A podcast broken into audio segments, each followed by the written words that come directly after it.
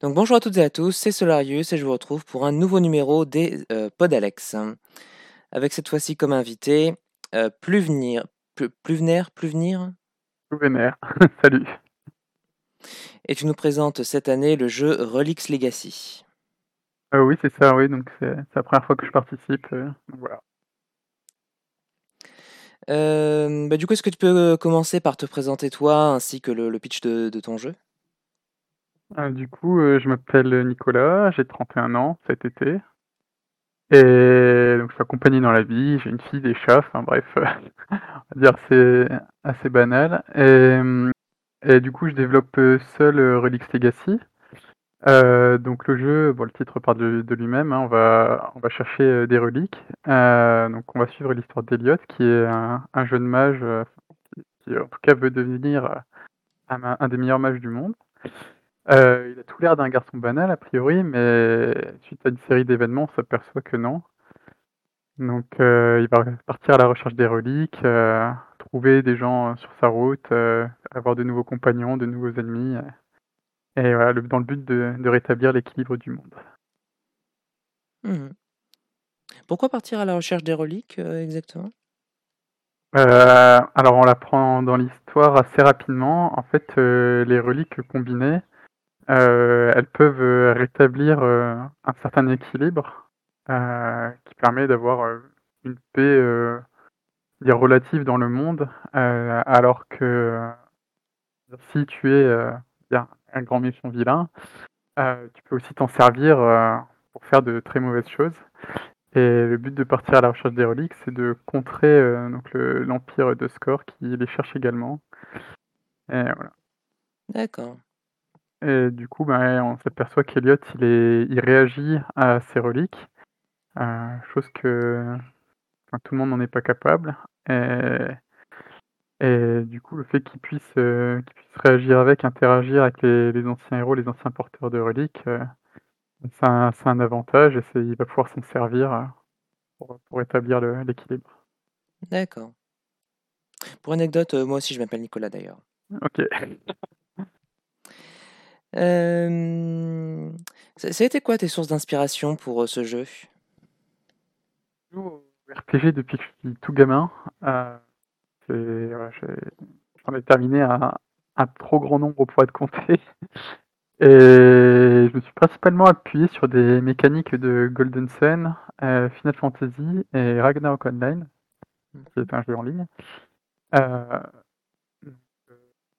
exemple, pour tout ce qui est exploration, euh, on retrouve pas mal de choses euh, qu'il y a également dans Golden Sun. euh, euh, alors, dans Golden Sun, c'est la, la synergie, ou la synergie, je, la synergie, je crois qu'ils appellent ça.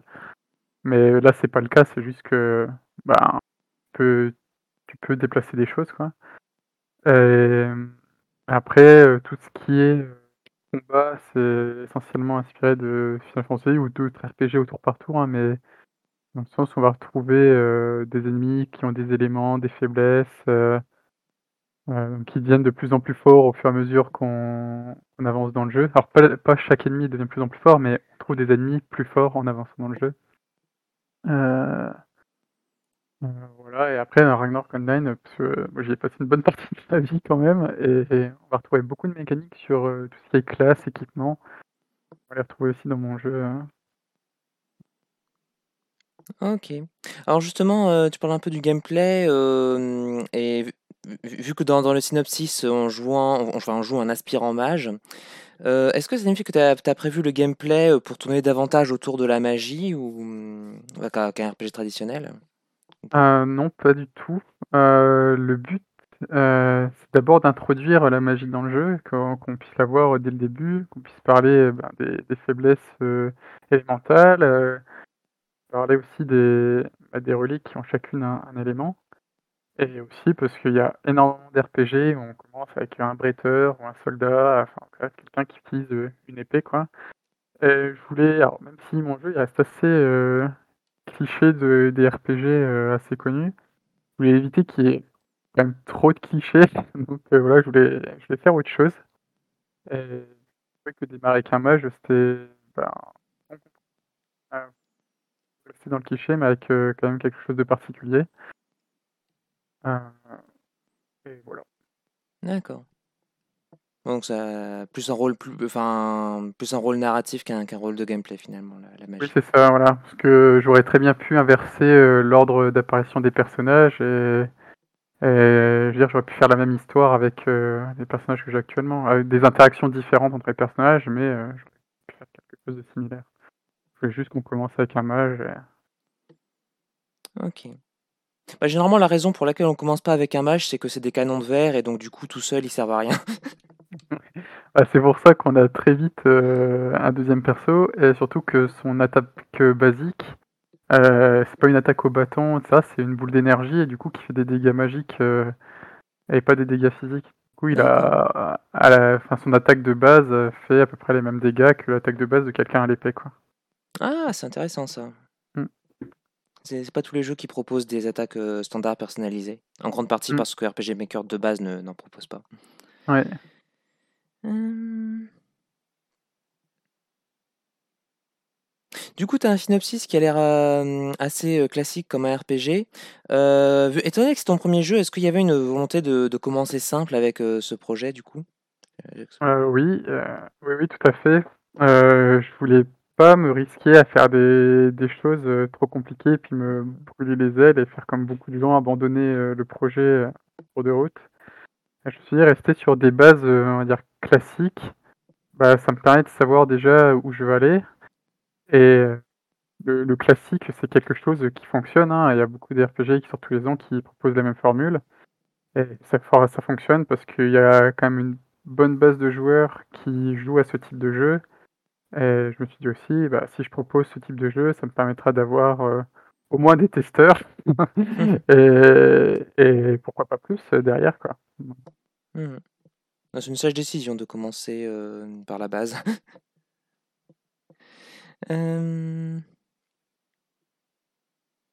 Du coup, sur quels éléments, genre visuel ou sonore, est-ce que tu as pu jouer pour, hem, pour mettre en scène le scénario? Principalement fait l'effort sur, heu, les maps, que pour moi, c'est important d'avoir de de belles maps, que le le joueur, il soit enfin, que ce soit agréable pour le joueur, en fait, d'explorer un monde qui est plutôt joli. Mmh mh. Heu, donc c'est vraiment mon plus gros effort et ensuite, donc là, pour l'instant, les les cinématiques sont assez basiques, comme le début du jeu est assez basique, mais c'est quelque chose qui va être changé au plus tard quand j'aurai de nouvelles maps, que je pourrai faire des des cinématiques un peu plus complexes et cetera. Voilà et pareil, tout ce qui est sonore, heu, pour l'instant, je me suis pas encore plongé sur, sur ça. Heu, donc bon, j'ai quand même, heu, des musiques, qui qui ne font pas partie du pack de base, heu, RPG Maker pour que qu'il y ait quand même une identité propre à mon projet. Mais c'est quelque chose que je changerai probablement, heu, plus tard parce que mon frère est musicien, multi-instrumentaliste, il compose et cetera. Donc à l'avenir, c'est j'aurai très certainement des musiques, heu, faites pour mon jeu. Pareil, les compétences, j'ai fait des actions, heu, de combat qui sont assez basiques, qui sont pas des actions de base RPG Maker. J'ai quand même, fait quelque chose, heu, pour chaque compétence et pour chaque personnage. Mais c'est pareil, c'est pas quelque chose sur lequel je me suis encore, vraiment plongé dedans parce que c'est super long à faire. Et je pense que ça, c'est c'est des choses que je ferai en gros paquet, heu, vers la fin quand je serai sûr que j'aurai toutes mes compétences, que je connaîtrai toutes mes animations et cetera.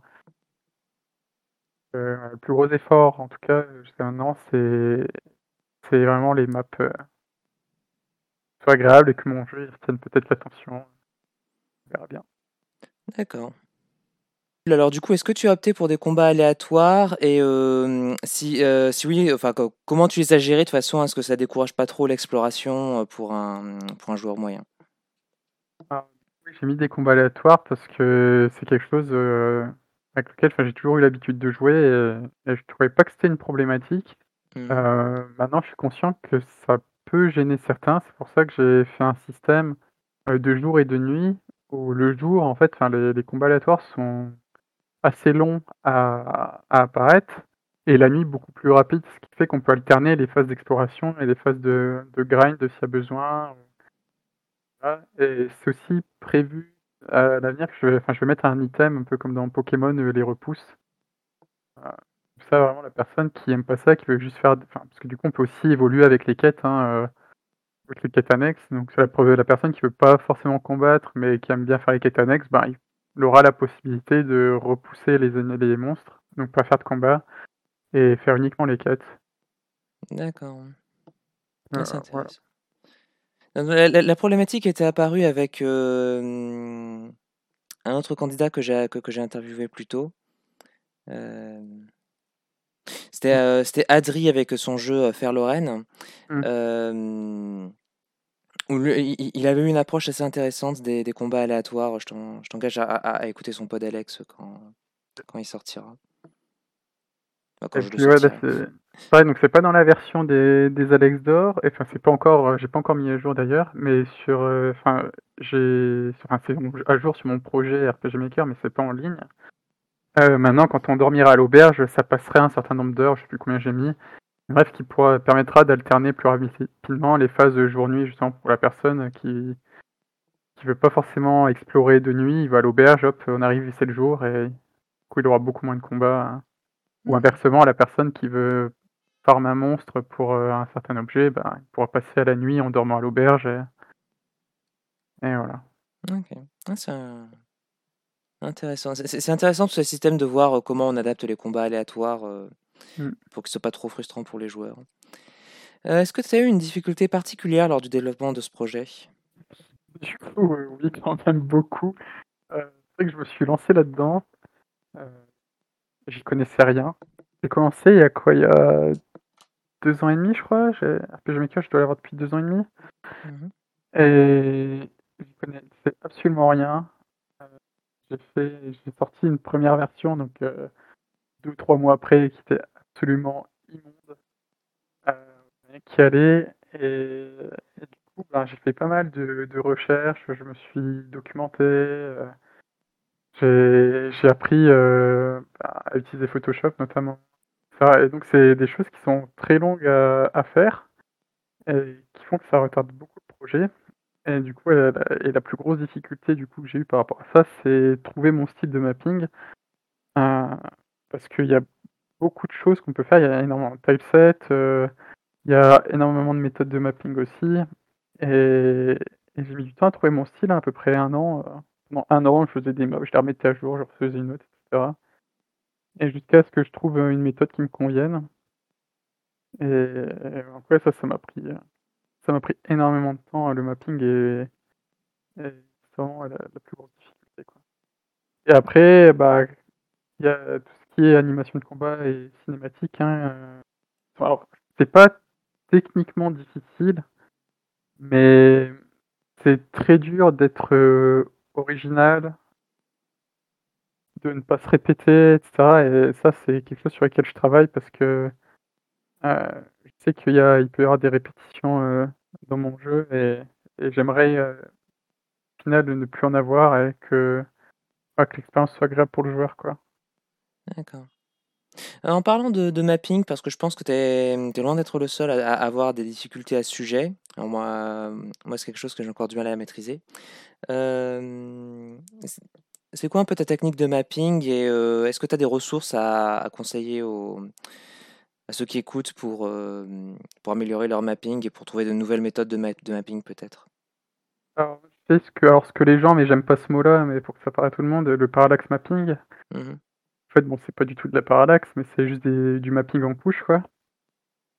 Heu, donc heu, je fais ça sur, heu, via Photoshop, hein, donc ce qui prend énormément de temps. C'est très chronophage donc alors, je le conseille si vous voulez que ce soit quelque chose de que la map soit plus jolie, plus agréable vraiment adapté à ce que vous voulez. Mais si votre but, c'est de vraiment sortir votre projet avec des maps, on va dire correctes, voilà, ne perdez pas ce temps à le faire et ensuite en termes de ressources, alors, heu, déjà gratuitement, on trouve énormément de ressources très bien faites, heu, par exemple sur le forum RPG Maker, heu, anglais. De très bons artistes et ensuite il y a des packs, faits par, DJK. Par exemple, tous les packs FSM sont très bien, il y a les packs, K+R qui sont excellents aussi. Ouais, c'est des des packs, pardon, qui valent le coup Heu, bon, bah, c'est aussi, heu, donc c'est des packs payants évidemment, donc c'est un investissement, hein, mais après faut voir, à chacun de voir, comment il veut faire. Mais rien qu'avec les ressources gratuites, on peut faire beaucoup de choses, rien qu'en modifiant les ressources de base, on peut faire des choses, vraiment bien. Par exemple, mon 1er village, heu, c'est 95% c'est des RTP que j'ai édités et ça se voit pas du tout, quoi. Mmh Heu mh. donc heu, voilà, enfin, faut vraiment, bah, faut faut prendre le temps, faut peser les pour et le contre entre, le temps investi et et ce qu'on y gagne à à le faire. Mais D'accord. Je sais que dans dans tout ce qui est méthode de mapping, il y a aussi des trucs avancés du genre, su sur la taille des endroits par rapport au, au gameplay auquel ils sont destinés, enfin, c'est des des concepts que je maîtrise encore mal. Ouais. Donc heu, je je sais pas si es encore en train de chercher ta voie là-dessus ou si, heu Alors, non, mais je sais qu'il y a des maps par contre que je vais reprendre parce que enfin, je me suis énormément amélioré en fait à chaque fois que je fais une grosse map, genre une ville, un village, tout ça, je m'améliore énormément Mmh mh. et du coup, bah, il y a des maps que je vais reprendre où j'ai mal géré l'espace par exemple, où c'est un peu trop gros et cetera. Donc heu, c'est une map qu'à terme je reprendrai quand le jeu sera terminé et que voilà, je ferai des mises à jour régulières avec des maps refaites et c'est tout, quoi. Mais mais voilà, ou pour les voilà, c'est vraiment, heu, la gestion de l'espace, heu, qui est super importante. Que les couleurs, ben, elles soient bien, quoi. Par exemple, les enfin, là, les les ressources de base, elles sont beaucoup trop saturées donc Mmh pourtant mh. celui qui a GIMP, enfin, GIMP qui est un logiciel gratuit open source, juste, enfin, sans aller sur Photoshop, on peut déjà tout désaturer et que ce soit beaucoup plus agréable à regarder, heu mais voilà, c'est vraiment des petites techniques de base qui vont rendre vos maps, heu, plus jolies, je trouve, heu D'accord, bah, merci pour tous ces conseils. Du coup, quels sont tes hobbies en dehors du développement? Heu, alors, heu, j'en ai plus beaucoup parce que ma fille a juste 1 an donc ça me prend énormément de temps et du coup, ben, quand j'ai enfin du temps libre, heu, je suis sur mon projet. Mais avant, ouais, j'étais oui, j'étais un un gros joueur, hein, donc heu, j'enchaînais les les RPG et sinon, bah, ouais, les lectures, randonnées. Rien de rien de dire de particulier. D'accord. Hem, bon, bah, du coup, on arrive à la fin de l'interview. Je sais pas si tu as un dernier, heu, dernier truc à, un dernier message à nous faire passer? Ben, déjà, je voudrais remercier, heu, tous ceux qui ont testé le jeu, parce que je sais qu'il y a pas que des, des des membres du jury qui l'ont testé, donc déjà merci beaucoup d'avoir pris le temps de le faire. Merci aussi au jury, heu, de d'avoir fait, heu, je sais pas si vous l'avez fait entier, mais en tout cas merci quand même et puis, heu, bah, mettez-moi une bonne note. Je je je couperai cette partie au montage pour pas les influencer. Heu, je plaisante. Hem, bon, bah, du coup, merci d'avoir participé à cette inter interview. Merci, de l'avoir fait, c'est super cool,